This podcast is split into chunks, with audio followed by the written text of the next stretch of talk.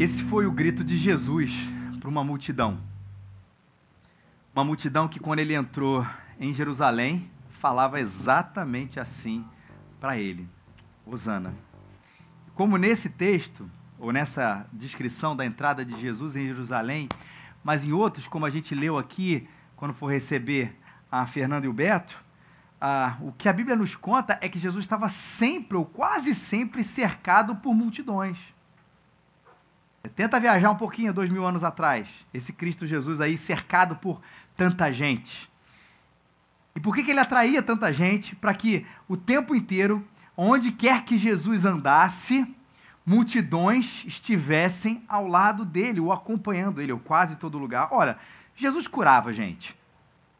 E você consegue imaginar alguém dos nossos dias hoje, alguém dizendo assim: olha, pode deixar, vem aqui que a pessoa vai ser curada, ou ver esse tipo de promessa, ver esse tipo de promessa, ou ver esse tipo de prática ou de cura. Você imagina alguém andando assim e que não esteja cercado por um bando de gente? Jesus também falava muito bem. O discurso de Jesus era um discurso atraente. Para algumas pessoas era revolucionário, para outras pessoas era perigoso mas as multidões se maravilhavam muitas vezes naquilo que Cristo falava. E diziam e se admiravam e falavam assim: olha, esse Jesus não falam como os outros mestres religiosos. Jesus falava sobre uma coisa misteriosa, sobre Deus. O assunto de Jesus não era algum produto novo, o assunto de Jesus não era alguma inovação, não era alguma nova moda surgindo, mas alguma coisa que, mesmo aqueles que o negam, em algum momento têm no coração algum questionamento sobre aquilo que é o mistério, sobre aquilo que está para além do material, sobre aquilo que está para além do que os olhos estão vendo. Deus, a eternidade, o reino Ninguém fala sobre isso, ou a gente conhece muito pouco sobre isso. Jesus falava sobre o assunto. Jesus falava a linguagem do povo. Quantos, alguns dos religiosos até falavam um pouco da linguagem, mas colocavam questões difíceis para o povo responder, Jesus falava de uma maneira que era comum. Entenda bem, não estamos dizendo coisas que eram simplórias, mas de uma maneira tão simples que iletrados pescadores, gente humilde, gente simples, podia compreender aquilo que Cristo estava falando. Jesus alimentava uma multidão. Houve, inclusive, episódios onde isso aconteceu. A gente vê essa descrição na Bíblia. Em Jesus está ali, está ali presente, Jesus está ali falando coisas, de repente ele se dá conta de que as pessoas estão acompanhando ele há muito tempo. Jesus olha, multidão está ali com fome, está acompanhando ele, fez uma longa jornada e ele fala junto aos seus discípulos, faz um milagre da multiplicação, mas o fato é que ele alimentou ali uma grande multidão. Como é que Jesus, fazendo todas essas coisas, gente, não poderia ser uma pessoa popular? Como é que Jesus, fazendo e falando e se comunicando do jeito que ele fazia, não poderia ser uma pessoa com gente o acompanhava o tempo, acompanhado o tempo inteiro? Saindo ele de Jericó, uma grande multidão acompanhava. Jesus foi com ele e grande multidão o seguia, comprimindo. Tanto a multidão como as autoridades ficaram agitadas ao ouvir essas palavras. E toda a multidão se admirava e dizia: É este, porventura, o filho de Davi? E todos da multidão procuravam tocá-lo, porque dele saía poder e curava todos e grandes multidões se reuniram perto dele, de modo que ele entrou num barco e se assentou, e toda a multidão estava em pé na praia. Mas a grande questão para Jesus nunca foi quantas pessoas o seguiam. Não era se ele tinha tanta popularidade, porque, como a gente até falou naquele texto de Lucas 14, 25 a 33, não era isso que Cristo buscava. Até porque as características de Jesus seria inevitável que um bando de gente, uma grande multidão, o seguisse. A questão para Jesus sempre foi não como a multidão, o ajuntamento, esse grande grupo se relacionava com ele, mas a verdade é como cada indivíduo ali se relacionava com Cristo. Mas falando de multidão, existe uma palavra que retrata muito bem esse desejo da multidão que a gente acabou de cantar aqui. Osana. Osana. Que significa salva-nos, Senhor. Ou salvação já é um imperativo, mais do que um desejo, um imperativo dessa salvação que estava por vir. E a entrada de Jesus em Jerusalém, ela foi um grande cenário onde a multidão ali o saudando gritava na medida que Cristo Jesus passava, Jesus passava ali no meio: Salva-nos, Senhor, salva-nos, Senhor. Osana, Osana, Osana. E eu quero ler com você esse texto da entrada triunfal de Jesus em Jerusalém, que está lá em Mateus capítulo 21, de 1 a 11. Só você levantar a sua mão nós vamos levar uma Bíblia até você, onde você está, tá? Já aberta, ou já marcada, sempre dizemos isso, está marcada no texto em que a gente vai ler hoje. Se você já tem ela na sua Bíblia aí, você trouxe sua Bíblia, trouxe seu o aplicativo, é Mateus capítulo 21, o evangelista Mateus que fala sobre Jesus, capítulo 21. 21 é um número grande, tá? E os números pequenos são 1 a 11, para facilitar você a acompanhar com a gente esse texto que fala da grande entrada triunfal de Jesus em Jerusalém. Mateus 21, de 1 a 11. Mateus 21, de 1 a 11. E olha que descrição sobre a entrada de Jesus em Jerusalém. Quando se aproximaram, movavam de Jerusalém, e chegando a Betfagé, ao Monte das Oliveiras, Jesus enviou dois discípulos, dizendo-lhes: Ide ao povoado que está diante de vós. Encontrareis uma jumenta amarrada e um jumentinho com ela. Desamarrai-a e trazei-os a mim. E se alguém vos disser alguma coisa, respondei: O Senhor precisa deles e logo os enviará de volta. Isso aconteceu para que se cumprisse o que havia sido falado pelo profeta: Dizei à filha de Sião: Eis que o teu rei, teu rei vem a ti, humilde montado num jumento, num jumentio, cria de animal de carga. Os discípulos foram e fizeram como Jesus lhe ordenara. Trouxeram a jumenta e o jumentinho e puseram sobre ele os seus mantos, e Jesus o montou e a maior parte da multidão estendeu seus mantos pelo caminho, e outros cortavam ramos de árvores e os espalhavam pelo caminho. E as multidões, tanto as que iam diante dele como as que o seguiam, clamavam: Hosana ao filho de Davi. Bendito o que vem em nome do Senhor, Hosana nas alturas. E quando Jesus entrou em Jerusalém, toda a cidade se agitou e começou a perguntar: Quem é este?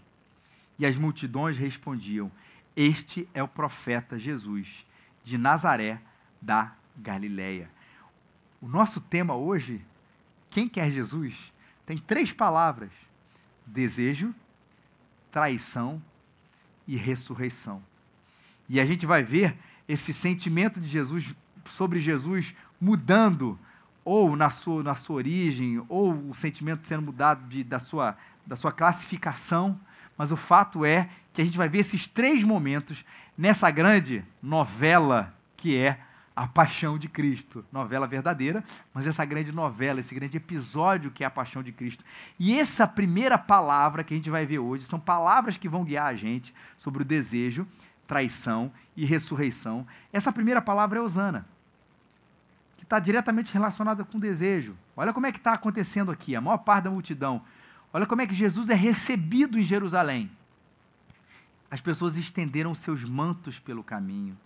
Eles cortavam ramos de árvore, espalhavam pelo caminho, saudando Jesus Cristo, dizendo: Hosana ao filho de Davi, bendito que vem em nome do Senhor. Pensa sempre num time campeão voltando para sua cidade. É mais ou menos essa ideia que a gente precisa ter do que estava acontecendo com Jesus quando ele entrava em Jerusalém, ou esse sentimento, essa euforia que a população estava tendo, que essa multidão estava tendo com a entrada de Jesus. É como aquele grande time da cidade, talvez aquele time é, é, desconhecido ou aquele time que ninguém dava absolutamente nada, de repente ele entra entre os grandes, ele entra aqueles, entre quem nunca foi campeão, entra ali, faz o seu campeonato, tira em primeiro lugar, depois volta para a cidade. Aí, meu irmão, é carro de bombeiro, é foguetório, pessoas saudando, aeroporto lotado. Se é um time pequeno, pode ser a rodoviária lotada, ou qualquer coisa parecida, mas de repente volta e todo mundo está mobilizado com um grande desejo, aplaudindo aquela população toda, aquele time, era assim com Jesus. E chega Jesus, montado aí num burrinho, na humildade, que não é o caso do povo, o povo estava ali querendo uma coisa toda e começa a gritar: quem quer Jesus? A multidão o deseja. A multidão o deseja. E grita: salva-nos já, Senhor. E talvez se nós, eu e você, estivéssemos no lugar de Jesus, a gente talvez se sentisse muito honrado e muito orgulhoso. É difícil lidar com uma, uma situação como essa, de você entrar na cidade, de repente todo mundo te saudando, o foguetório para você, carro de bombeiro, e você se manter ali naquela humildade. Querendo ou não, por mais às vezes humilde que a gente seja, né? E a gente é difícil a gente falar isso sobre nós, que é, é o primeiro passo de dizer que a gente não é humilde, mas vamos lá. A gente não se deixar, de alguma maneira, o nosso ego, a nossa admiração por nós mesmos inflar. Mas naquele momento eu acho interessante que existe uma reação da multidão, existe uma reação da cidade, mas existe a reação de Jesus. E o burro nos ensina que não entra num cavalo, como entravam os grandes imperadores naquela época, que essa era uma cena muito comum para um rei ou para um guerreiro que voltava na sua batalha, aí no seu cavalo, não precisa ser branco, mas a gente imagina sempre nesse cavalo com aquelas pompas e circunstâncias, Jesus chega no burrinho. Essa humildade de Jesus mostra, esse o jumentinho, o burrinho, mostra que Jesus permaneceu o mesmo, apesar do grito de todo mundo. E apesar de nós não sabermos, guarde isso, o que se passava, é impossível dizer para você, olha, naquela multidão, inteira que saudava Jesus Cristo, estava acontecendo isso no coração de João, isso no coração de José, isso no coração de Maria, isso no coração de Fulano, isso no coração de Ciclano. Não tem como a gente entender o que se passava em cada pessoa, em cada aspecto. Mas o fato é que todas as vezes também que a Bíblia registra a, a, questão de Jesus e da multidão, falando do grande público, ela também, por muitas vezes, vai registrar para a gente o que se passava ali em geral, o sentimento majoritário ali daquela multidão. Alguns tempos depois, João 6:1-2, Jesus partiu para outra margem do mar da Galileia. Grande multidão continuava a segui-lo. Por quê? Porque viram os sinais miraculosos que ele tinha realizado nos doentes. Quando João registra isso sobre Jesus e as multidões, ele não está dizendo que coisa boa, as pessoas seguiam Jesus por causa dos milagres. Isso é uma coisa positiva, não. Não é. Está falando de como Jesus era alguma coisa, talvez até objeto de consumo. Ele faz o milagre, ele realiza, eu volto para minha casa. João 2, de 23 a 25. Quando estava em Jerusalém na festa da Páscoa, muitos viram os sinais miraculosos que estava realizando e creram no seu nome. Mas Jesus não se confiava a eles, porque conhecia a todos não precisava que ninguém lhe desse testemunho a respeito do homem, pois ele bem sabia o que havia no homem. Ah, mas essa frase de Jesus é interessantíssima. Jesus sabia, ele bem sabia o que estava no coração do ser humano. As pessoas ali aplaudindo Jesus, seguindo ele, uma grande multidão. As pessoas diziam que creram no seu nome, mas Jesus não se dava a ele, o registro de João é esse, porque ele bem sabia o que estava no coração o que estava por trás desse desejo da multidão por Jesus Cristo. E não, nós estamos falando de alguma coisa que não era real, era um desejo. Mas para Jesus, para as pessoas, Jesus era a projeção da sua felicidade. Eles não estavam interessados em Jesus, grande parte eles estavam interessados em quem eles queriam que Jesus fosse. Por isso que Jesus era essa projeção da felicidade. Quem eu quero que Cristo seja, o que, que eu quero, o que, que eu quero que Ele faça, o que, que eu quero que Ele realize, o que, que eu quero que Ele diga, eu projeto nessa figura, nesse mestre, nesse Salvador, nesse homem entrando no burrinho, aquilo que eu quero que Ele seja. E as pessoas o saúdam. Naquela multidão, provavelmente estava ali uma pessoa que só queria receber a cura de Jesus e ir embora. Naquela multidão, estava alguém que dizia assim: ai, Jesus, vem, resolve meu problema. E depois de resolver o meu problema, ela vai embora. Aquela multidão, alguém dizia, isso era muito claro, talvez seja o desejo mais evidente, ou um dos mais evidentes nas Escrituras: Jesus resolve o nosso problema político. Inclusive, essa figura de Cristo Jesus entrando no, no, no burrinho fala muito sobre isso. Se assim os conquistadores faziam, assim era Jesus para alguns dos judeus, oprimidos pelo Império Romano, oprimidos por um governo corrupto, opressor, difícil, que não dava nenhum direito para o cidadão. Lembrando, estamos falando de dois mil anos atrás. Chega um homem e fala assim: esse aí é o Messias político. Ele vai libertar o povo de Israel, não dos seus pecados, mas ele vai libertar o povo de Israel dos romanos. E a multidão estava dizendo, alguns, salva-nos, Senhor, desse César. Naquela multidão, Jesus, me dá dinheiro. E quando ele se torna a projeção de quem eu sou, não tenha dúvida, Jesus será sempre desejado. Por isso que a paixão de Cristo começa com o desejo, mas ela não termina com o desejo. Começa com o desejo não de ver a Cristo, mas de me ver nele. Começa com o desejo não de servir a Cristo, mas de ver no que ele pode me servir um desejo não de amar a Cristo, mas de colocar, de continuar me amando, colocando nele os meus desejos. Jesus sabia disso. Jesus sabia que nem todos que o estavam seguindo estavam de fato seguindo Jesus. E aí a paixão continua. O desejo acaba por parte de muitos. E ao invés agora de gritar Hosana, nos salva, seja lá do que for que essa multidão queria, porque começa o desejo, ouvem-se outros gritos. E vem para a nossa segunda palavra, que não é mais desejo, é traição.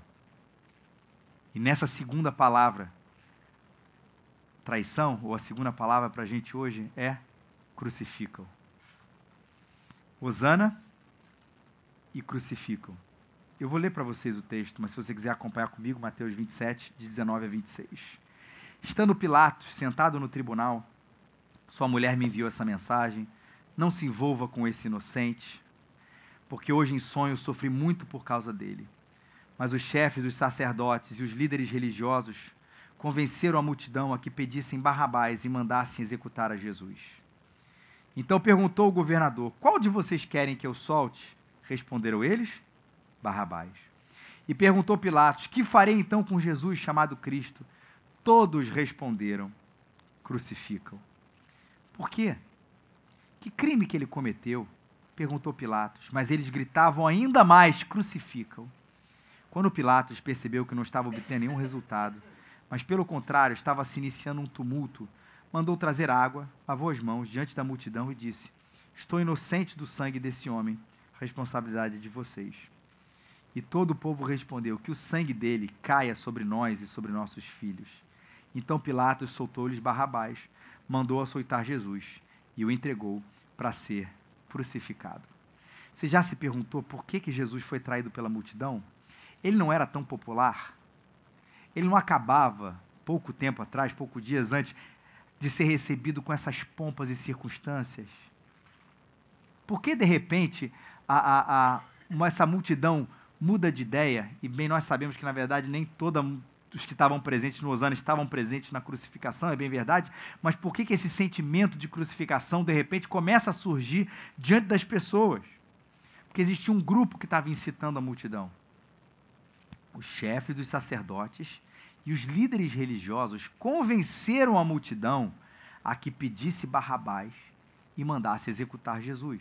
Então, a multidão começa a pedir essa crucificação de Jesus porque tem um grupo religioso ali incitando aquela multidão, incitando aquele grupo, convencendo, seduzindo aquele grupo para que eles crucificassem Jesus Cristo. E Marcos, o evangelista Marcos, ainda nos diz o porquê. Vou ler Marcos 15, de 10 a 11. Pois ele sabia que os principais sacerdotes lhe haviam entregado Jesus por inveja. Mas os principais sacerdotes provocaram a multidão para que, ao contrário, ela pedisse que lhe soltasse Barrabás. Marcos, ele vai fundo na motivação. Então você tem líderes religiosos com grande poder e grande influência, e eles mesmos motivados por quê? Por uma inveja muito grande, mas, é claro, uma multidão volátil, sujeita a pensar ah, como a maioria estava pensando. Mas por que, que esses líderes queriam convencer a multidão de que Jesus precisava ser crucificado? Por quê? De onde surgiu essa inveja? Inveja do quê? Eles crucificaram Jesus porque Jesus estava tomando o lugar deles. E as pessoas não gostam quando elas sentam no poder, quando outras pessoas começam a tomar o lugar deles. Quando alguém tinha uma dúvida na época, procuravam os sacerdotes, os líderes religiosos.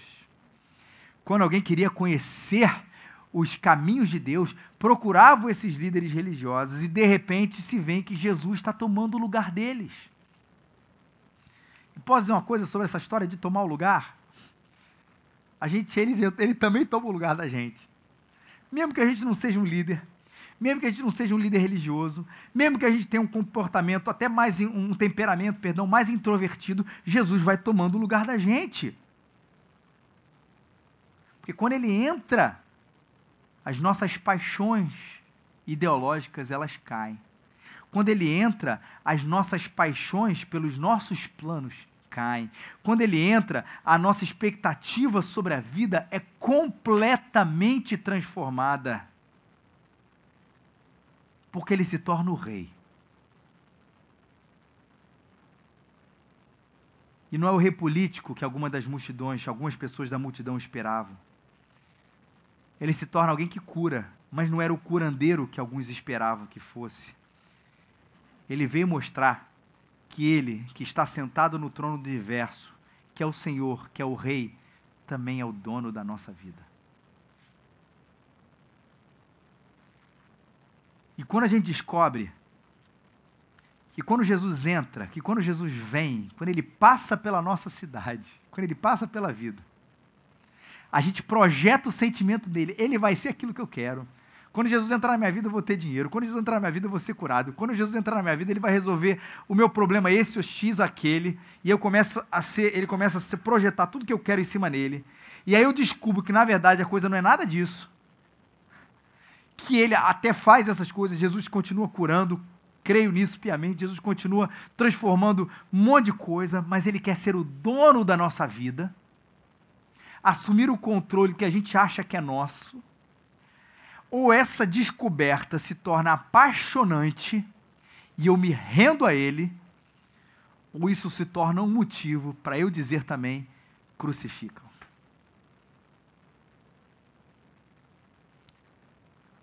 Ou eu não quero ninguém mandando em mim, ou eu quero que o Rei do universo seja o Rei da minha vida.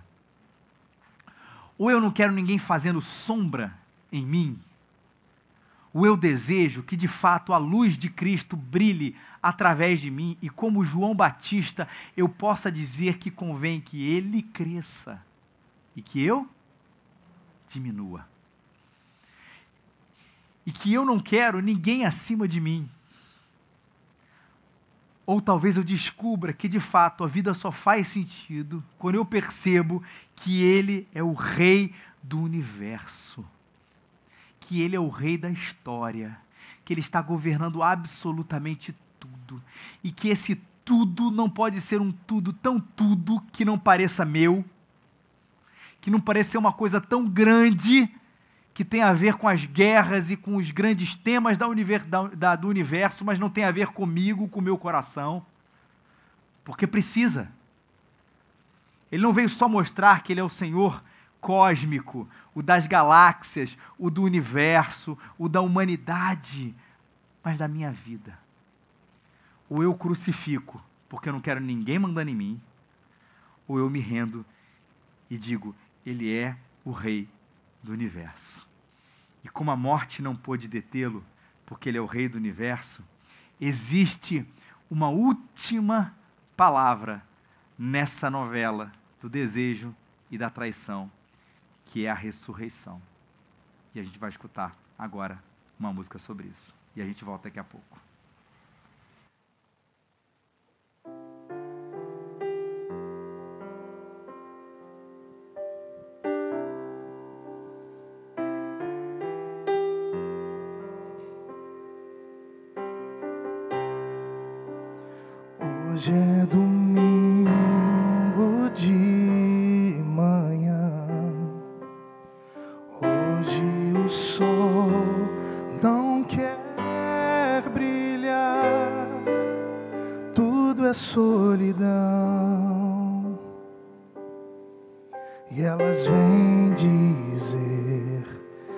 madrugada.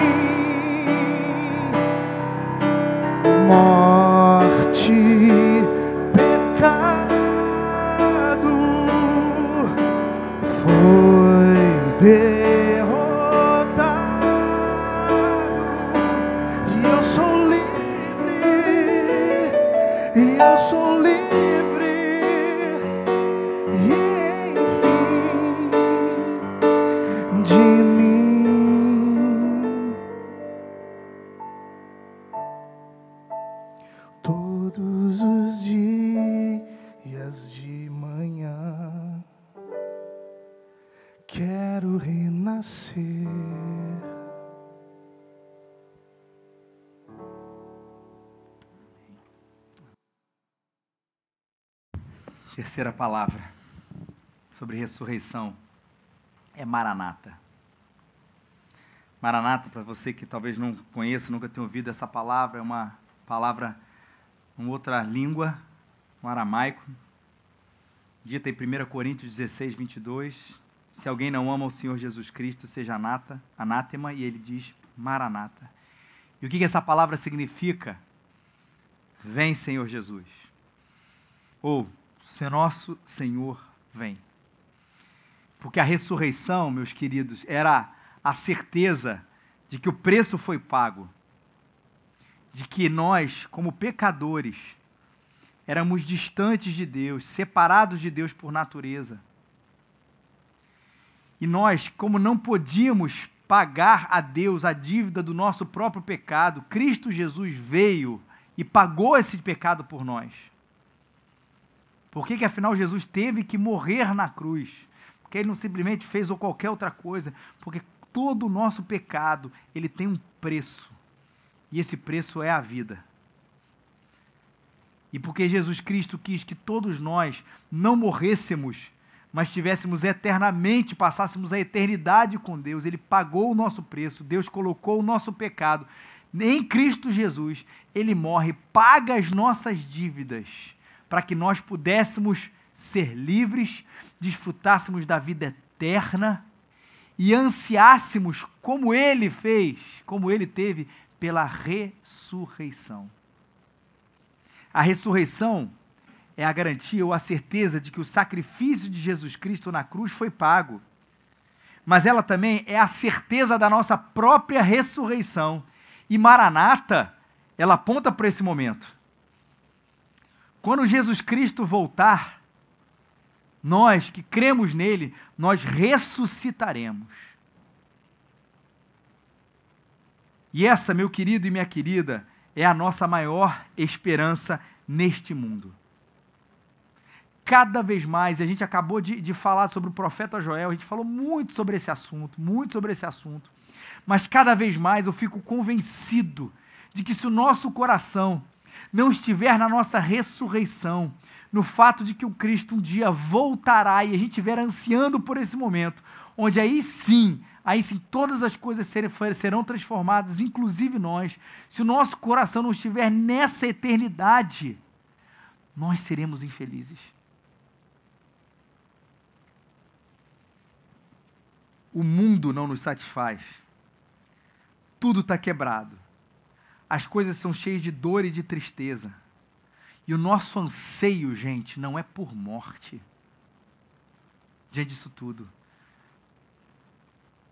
Não é para sair daqui o nosso, nosso sentimento. Sabe qual é o nosso sentimento lá dentro? É por ressurreição.